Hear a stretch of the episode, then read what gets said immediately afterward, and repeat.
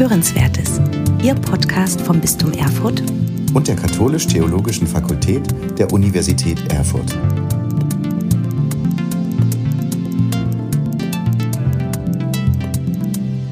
Liebe Hörerinnen und Hörer unseres Podcasts Hörenswertes im Bistum Erfurt.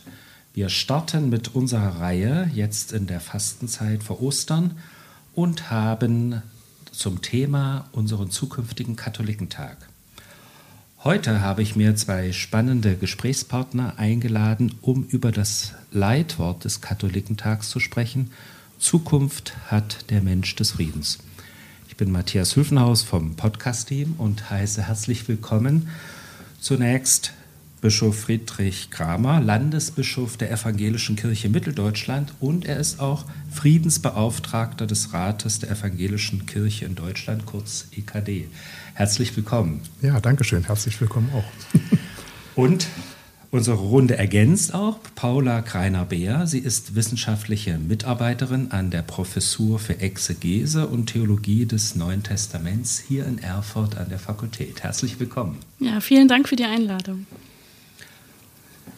Erzählen Sie kurz etwas doch zu Ihnen, wer jetzt hier bei mir sitzt, Herr Landesbischof Kramer. Sie ähm, sind Landesbischof hier auch für die evangelischen Christen in Thüringen, aber ja auch darüber hinaus. Genau, unsere Kirche ist eine ganz junge Kirche, 15 Jahre alt. Evangelische Kirche Mitteldeutschland aus den Vorgängerkirchen Thüringische Landeskirche und Evangelische Kirche der Kirchenprovinz Sachsen entstanden, also dem, im Nordbereich. Magdeburg und Erfurt, Sachsen-Anhalt und Thüringen gehören dazu und Gebiete in Brandenburg und in Sachsen. Also ein relativ großes Gebiet. Und äh, ich sage mal scherzhaft, wir sind historisch gesehen eine der wenigen oder vielleicht sogar die einzige Kirche, die mit einer Landesbischöfin begonnen hat, was ja ganz hübsch ist. Ich bin sozusagen der zweite Bischof dieser neuen Kirche. Und meine Aufgaben liegen vorrangig darin, Gemeinden zu besuchen, das Gesicht in der Öffentlichkeit zu sein, theologische Themen voranzubringen und was eine große Freude ist, junge Leute in den Dienst zu rufen und zu ordinieren. Mhm. Sie sind ja aber auch heute hier, weil Sie Friedensbeauftragter sind. Was verbindet sich mit dieser Aufgabe? Der Friedensbeauftragte des Rates ist eine von verschiedenen Beauftragungen, die der Rat vergibt und die verbindet sich damit, die Friedensengagierten in der evangelischen Kirche zu sammeln und jährlich in einer Konferenz mit einem Studientag an den Themen die gerade dran sind, zu arbeiten. Sehr breit aufgestellt, das geht also von ohne Rüstung leben äh, bis zu Militärseelsorge, also sozusagen das ist ein ganz breites friedensethisches Debattenfeld.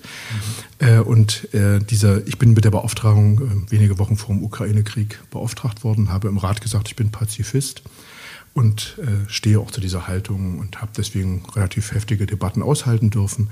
Aber es ist deutlich geworden, dass wir im protestantischen Bereich mehrstimmig sprechen, weil die Fragen komplex sind und mit so einer einfachen Frage Waffen ja, Waffen nein eben nicht beantwortet sind. Ja, danke. Und Frau Kreiner-Wehr, sagen Sie doch was zu sich. Ja, ich bin wissenschaftliche Mitarbeiterin. Das ist ja vorhin in der Begrüßung schon angeklungen. Ich bin seit 2021 eben an der Professur für Neues Testament und promoviere auch zum Matthäusevangelium.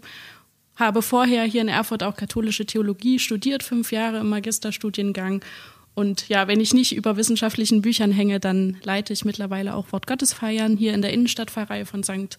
Laurentius, beziehungsweise in der Innenstadtpfarrei von Erfurt.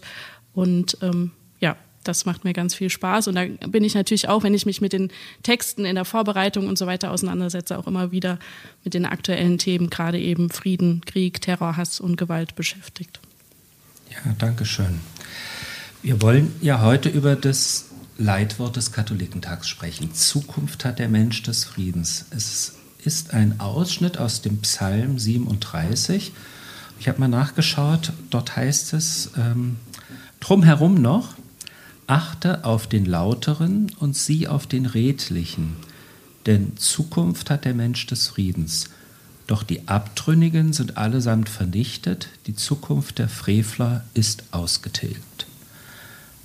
Was für eine Theologie und Haltung steht denn hinter diesem Psalmwort?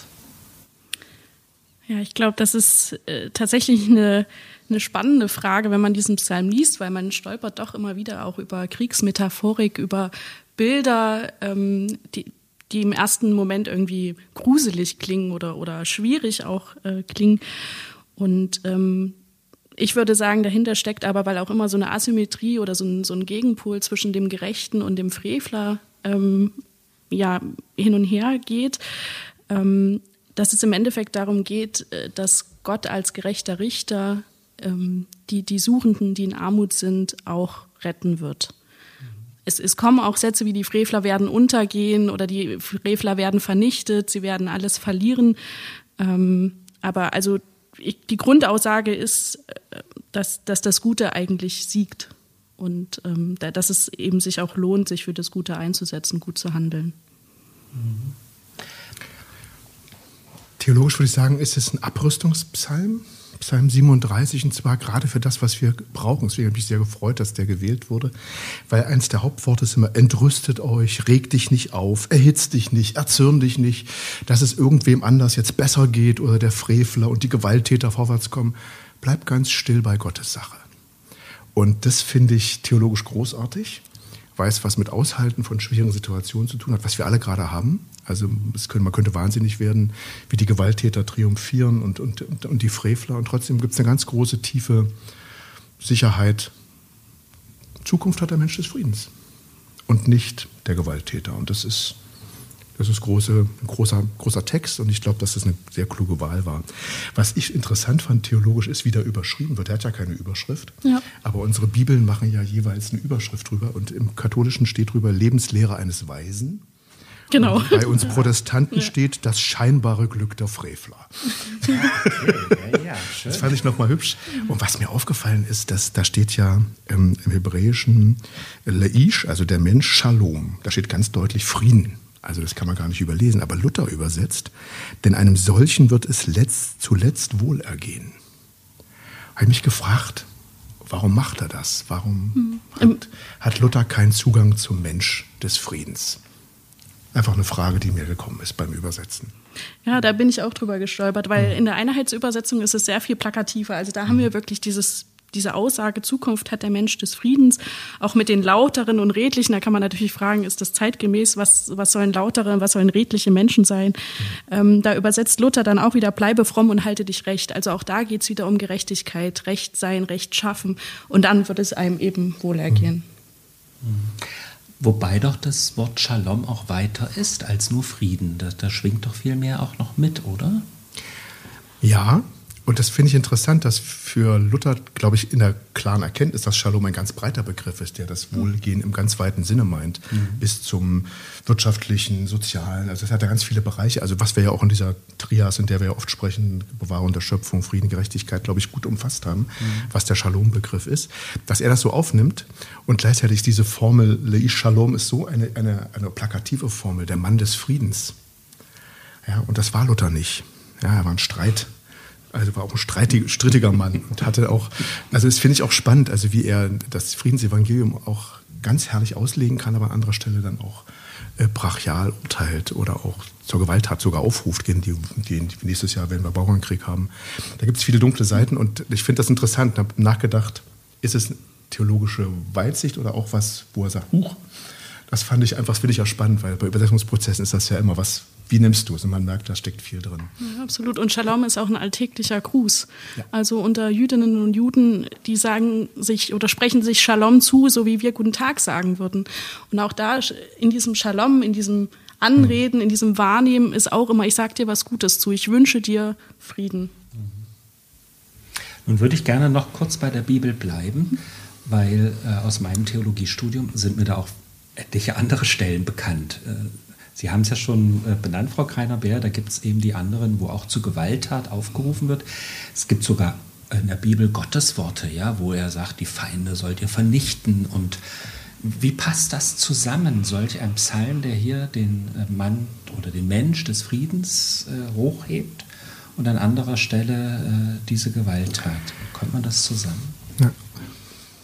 Also ich, wenn ich das so assoziieren darf, ähm, klingt für mich diese Spannung oder konglomeriert sich diese Spannung, die aufgemacht wird in der Bibel zwischen eben einem strafenden, einem richtenden Gott ähm, und dem gütigen Gott, ähm, der eben auch die, die Gerechten hochhebt. Ähm, vielleicht kommt das gerade in diesem Psalm sehr konzentriert zusammen. Also, dass er eben ein gerechter Richter ist, dass er wahrnimmt, was passiert und ähm, ja, dass, dass das Böse oder eben die Frevler dann tatsächlich auch vor ihm untergehen.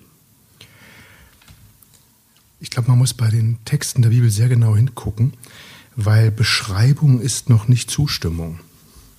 Das ist für mich eine ganz wichtige Unterscheidung. Ähm, und es werden hier ganz nüchtern die Gewalttaten beschrieben, wie sie das Schwert nehmen, die Armen kommen um im Krieg. Es wird alles genau beschrieben, wie es ist. Ja, das, wie es heute auch ist. Ja, man redet dann von gerechter Frieden in der Ukraine und aber, aber wer stirbt, wer kommt da um? Ja, und dann steht da einfach so ein Satz, der fand ich großartig, dass nämlich ihr Schwert wird in ihr eigenes Herz dringen. Und das ist gar nicht die Frage, ob Gott das macht im Sinne des Gerichts, mhm. sondern dass Freveltaten einfach nie was Gutes bringen, dass, dass am Ende die Frevler auch das erleben wir oft nicht, weil manche Frevler auch dick und fett im Bett sterben und man sagt, irgendwie ist es nicht gerecht.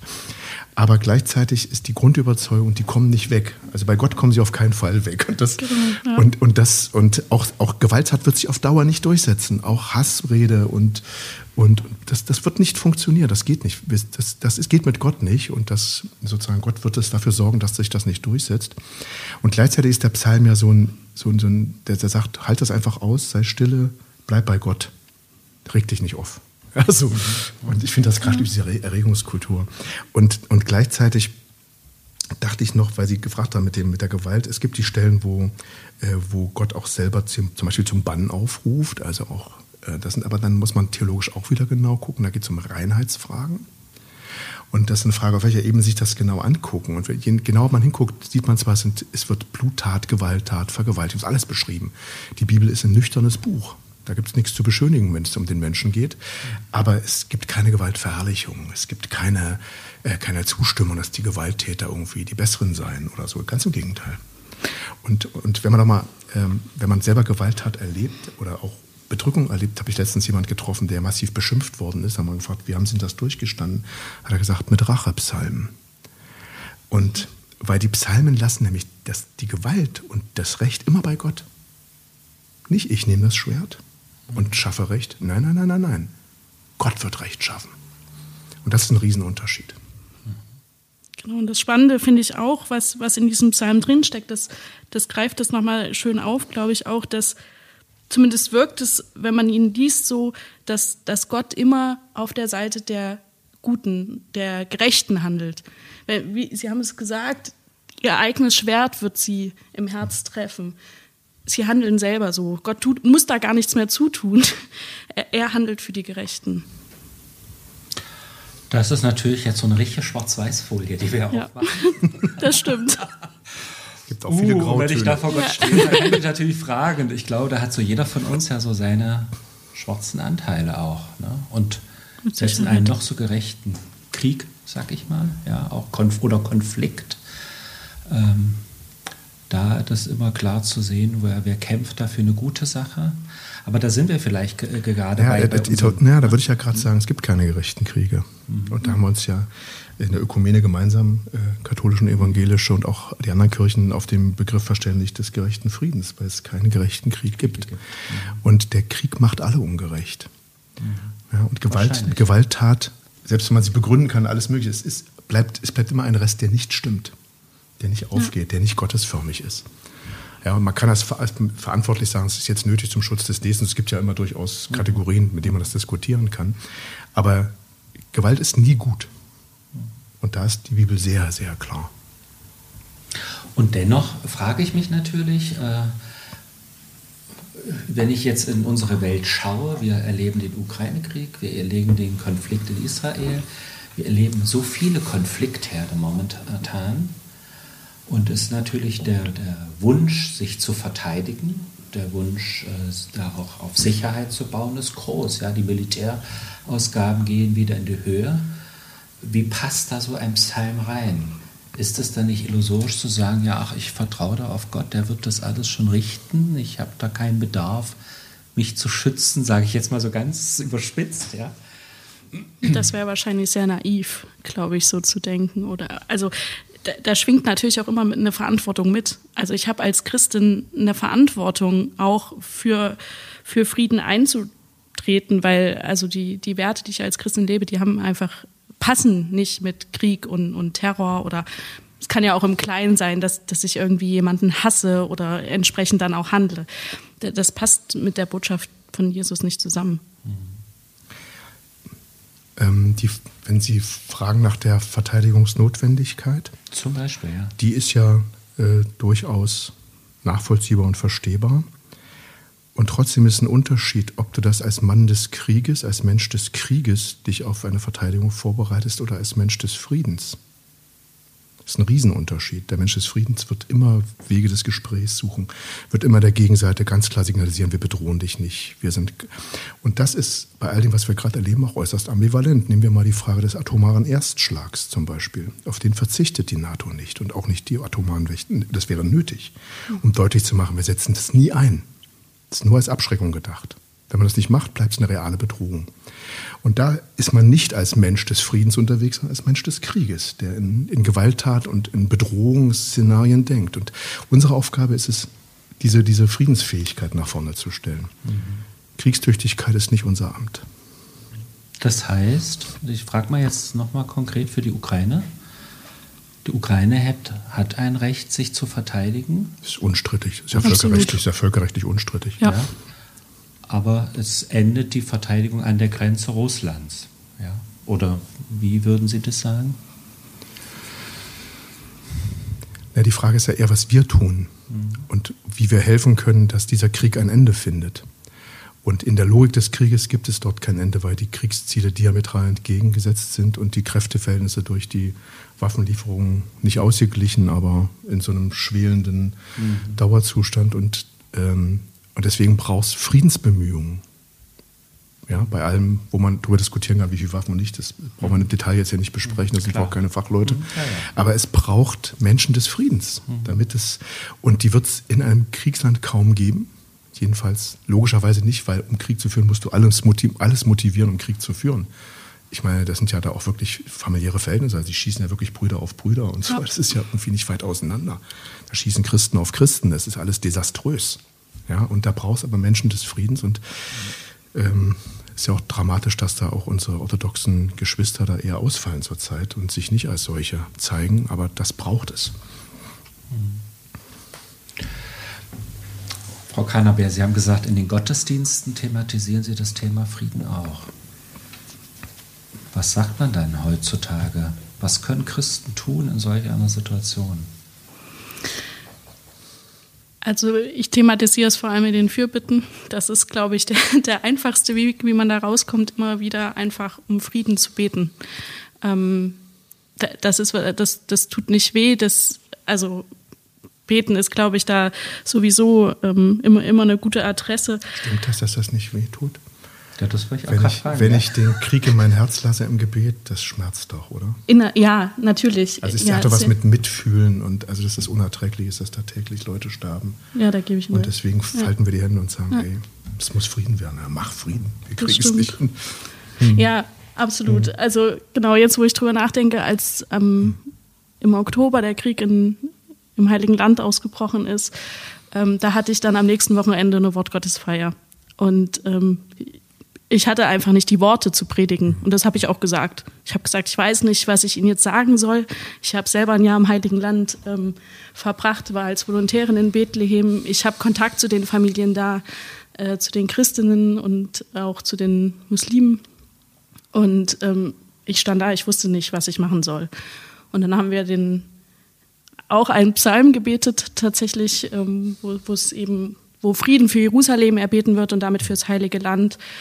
Ähm, und ja, jetzt in den Predigten oder in den Ansprachen, wenn, wenn es passt, dann ja, wird es auch thematisiert, dass wir eben auch als Christen eine, eine maßgebende Verantwortung auch haben, ähm, Frieden zu verkünden, die Hoffnung und die Zuversicht auch hochzuhalten.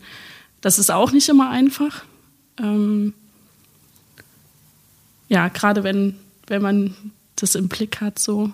Ähm, und wenn man auch Leute in den Gebieten kennt, wenn man Familien auch hier hat, die Verwandtschaft hat äh, in den Kriegsgebieten, ähm, ja, da, da, muss man, glaube ich, auch eine, eine, gute Balance immer an der, am Mikrofon oder von der Kanzel her finden, die Leute da auch im Blick zu haben. Das ist ein Themenfeld ja mehrfach ambivalent. Ja, wir sind im Heiligen Land, wir sind genau da, wo Jesus seine Friedensbotschaft der Gewaltlosigkeit verkündet ja. hat, unter ähnlichen Bedingungen vermutlich. Also es war ja damals auch besetztes Land und oder kompliziert und Gewalt und sowas.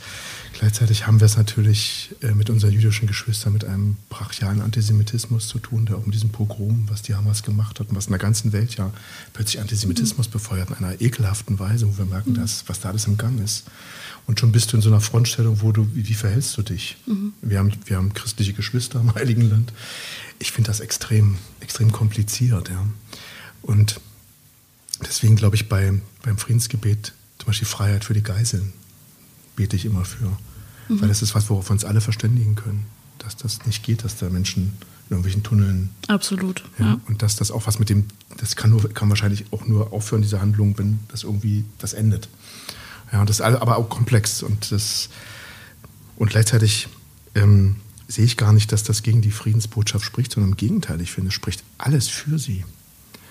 Also, dass es Menschen braucht, die für den Frieden eintreten. Und dass ähm, es ja nicht versprochen würden, dass es irgendwie immer schöner oder immer friedlicher wird. Das steht nirgendwo, auch nicht in der Heiligen Schrift, sondern wir sind in schwierigen Herausforderungen, wir sind gefordert und sind als Christen da gefordert, dem Weg Jesu zu folgen.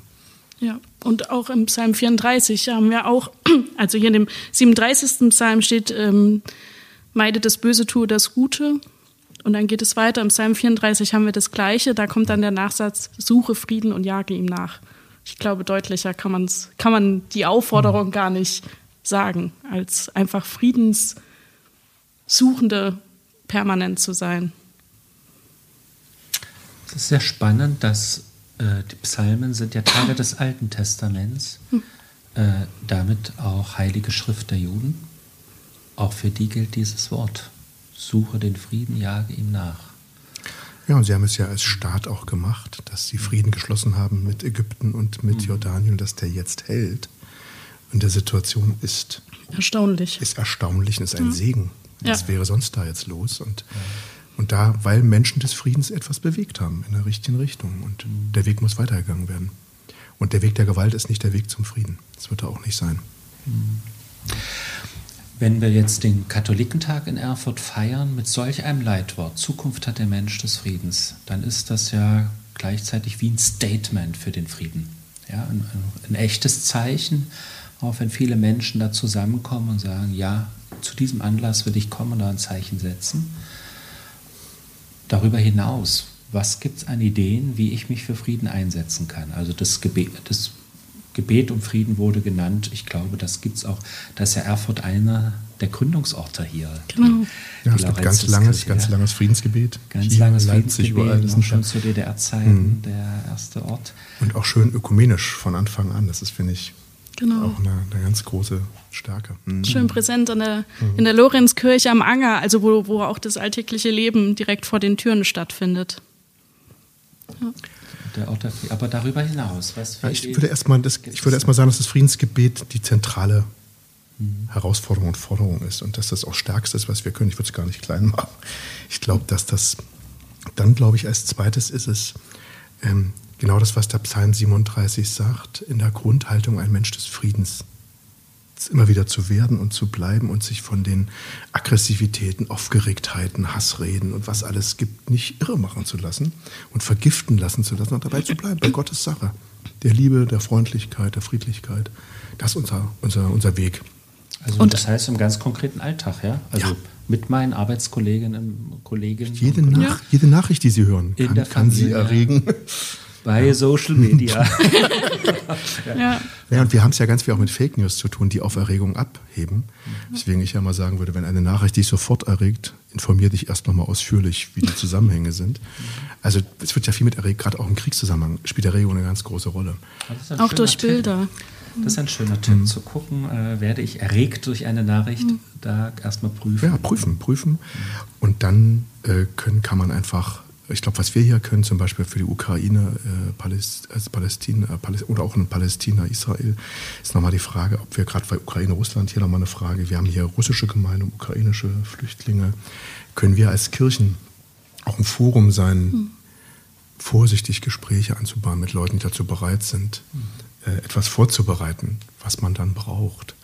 Und wir werden in der Ukraine, wenn der Krieg vorbei ist, wahnsinnig viel aufbauen müssen. Das ist ein, eine so eine desaströse Zerstörung, auch von Gotteshäusern und allem Möglichen. Da wird es uns Christen auch brauchen, dass wir damit tatkräftig unterstützen.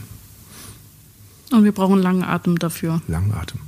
Ja, durchhalten.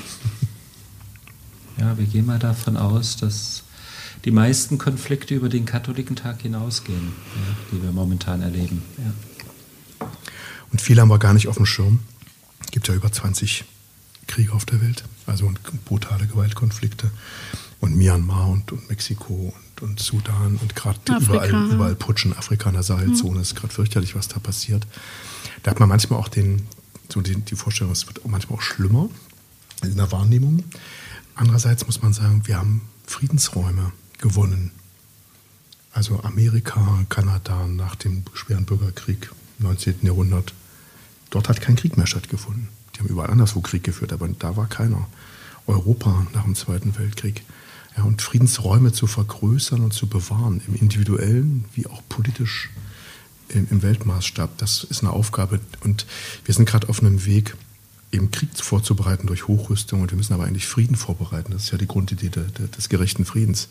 Und, wie, und das ist unsere Aufgabe, das auch mal einzufordern. Da muss eine Gesellschaft immer zweigleisig fahren, wenn sie nicht in den Kriegstaumel und in, in einfach in die Kriegslogik reingezogen werden will. Mhm. Ja, und, und insofern haben wir da viele Aufgaben an verschiedenen Stellen. Oh ja, dann denke ich, kann jeder für sich ja so ein Stückchen schauen, was das sein kann. Und die erste Empfehlung greife ich gerne auf. Das, was wir immer können, ist, um, das, um den Frieden zu bitten. Und wir können unseren Gruß ändern. Wir können ja, wenn wir uns treffen, einfach sagen, Frieden sei mit dir. Oder wenn man ein Haus betritt, wie Jesus sagt, sage, Friede diesem Hause. Genau, also das Frieden Shalom, ins Gespräch bringen. Ja, das Shalom einfach wirklich auch leben. Ja, Und, das ist ja auch ja. eine schöne Idee.